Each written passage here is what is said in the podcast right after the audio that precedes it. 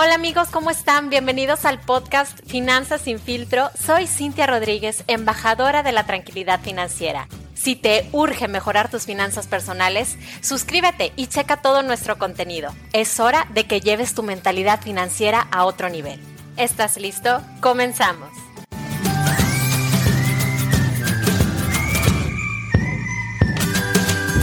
Hola, bienvenidos a un nuevo episodio de Finanzas sin filtro. Me da mucho gusto que estén por acá. Como siempre, muchas gracias por darle play. Hoy te voy a hablar sobre los obstáculos que te impiden ahorrar y los vamos a quitar del camino para que ya no te estorben. Muchas veces los obstáculos son estas excusas que nosotros nos inventamos para no trabajar en este hábito financiero tan importante que es ahorrar. Cuando trabajo en mis asesorías yo me doy cuenta de que todos tenemos circunstancias de vida diferentes, pero los motivos más comunes que me responden cuando les pregunto ¿por qué no ahorras? son los siguientes.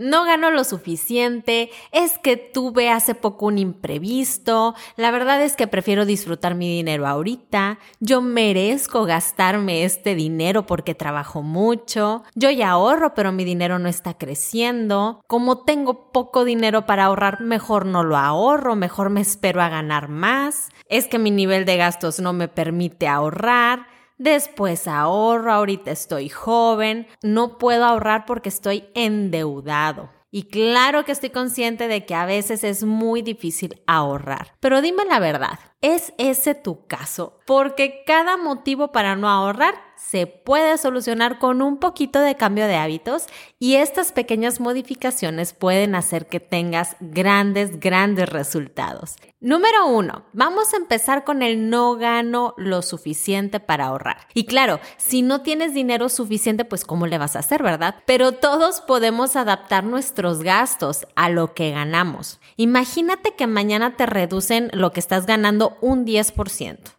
pues ¿qué vas a hacer? Probablemente vas a tener que ajustar tus gastos a tu nuevo nivel de ingresos. Eso exactamente pasa con el ahorro. Por eso cuando vas a empezar a ahorrar, lo mejor es hacerlo en un lugar donde el dinero ni esté disponible ni esté a la vista. Tú de manera automática debes de transferir un porcentaje de lo que ganas a una cuenta diferente o a un apartado diferente y automáticamente tienes que ajustar tus gastos a tu nuevo nivel de dinero disponible.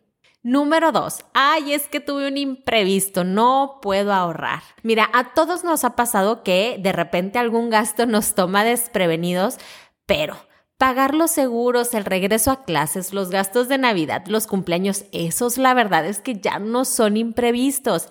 Estos gastos sí los puedes planificar de manera anual. Y ya para los imprevistos reales, pues obviamente debes de trabajar tu fondo de emergencia. Adivina cómo lo vas a trabajar ahorrando. Número 3. Es que tengo deudas. Pues es que la verdad esto ya no es una excusa para no ahorrar. Claro que las deudas se merecen toda tu atención, porque tú tienes que terminarlas lo antes posible. Pero justo lo que te llevó a tener deudas fue que no tenías ahorros suficientes. Por eso no debes de dejar el ahorro para después, porque si tú sigues haciéndolo así, nunca vas a salir de ese círculo tóxico de deudas. Número cuatro, estoy chavo, por eso no ahorro. Ah, bueno, pues es que justamente porque estás joven es el mejor momento para invertir. Acuérdate que la tasa de interés compuesto funciona con la variable del tiempo y entre más joven empieces a invertir, será mucho más fácil para ti y también mucho más redituable. Ya casi casi es una obligación empezar a invertir antes de los 30 años. Número 5. Yo ahorro solamente cuando puedo y ahorro solamente lo que puedo. Mira, es que allí estás mal. Debes de ahorrar antes de gastar y debes de definir un porcentaje de ahorro. El ahorro siempre va por delante. Es lo primero que tienes que poner en la lista. Así garantizas que cada mes vas a poder ahorrar una cantidad concreta, no nada más lo que se pueda. Número 6 me lo merezco, es que por eso yo me gasto todo. Quiero aprovechar mi dinero hoy, es que necesito aprovechar ese descuento. A ver, sí sabes cuánto dinero se te ve en caprichos, porque una manera muy buena de hacer conciencia es literalmente cuantificar cuánto dinero se nos está escapando por ahí. Y una vez que sepas cuánto gastas, un tip es que conviertas esos gastos en horas de trabajo para que veas lo que cada caprichito que tienes representa en tiempo de tu vida. Y así tú revisarás si vale la pena seguir gastando tanto en cosas que muchas veces ni siquiera necesitas. Número 7. No ahorro porque tengo poco dinero.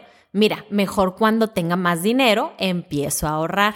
Con muchos ahorros pequeñitos, en un mediano plazo, puedes reunir una cantidad interesante de dinero.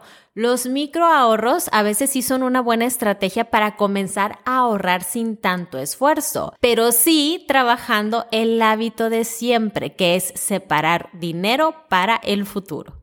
Número 8. Sí ahorro, pero mi dinero no crece y la verdad es que como ahí lo tengo me dan ganas de gastarlo. Aquí el problema es que ahorrar ya no es suficiente. Tú tienes que aprender a invertir para que tu dinero gane rendimientos y pueda crecer con efectos de interés compuesto. Además, es bien importante que según la meta que tengas para ese dinero, no lo tengas disponible porque si no siempre vas a tener la tentación de usarlo en algo diferente a la meta que te planteaste. Y número 9, mi nivel de gastos no me deja ahorrar.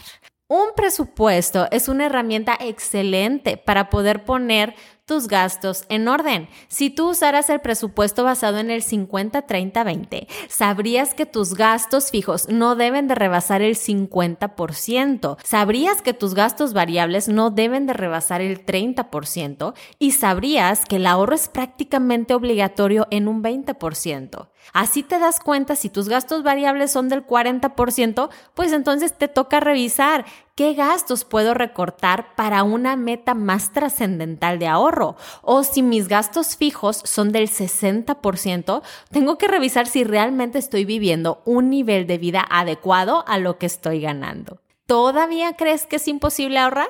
La verdad espero que hayas reflexionado y que te pongas bien pilas para empezar a ser todo un inversionista. Ya sabes que si quieres una asesoría sobre inversiones, yo puedo ayudarte. Mi calendario de asesorías sin costo está en mi perfil de Instagram y de TikTok. Me encuentras como Finanzas sin filtro. Si te gustó este episodio, pues no seas malo, ayúdame a compartirlo, etiquétame. Me encantará agradecerte personalmente. Nos vemos en el próximo episodio. Bye.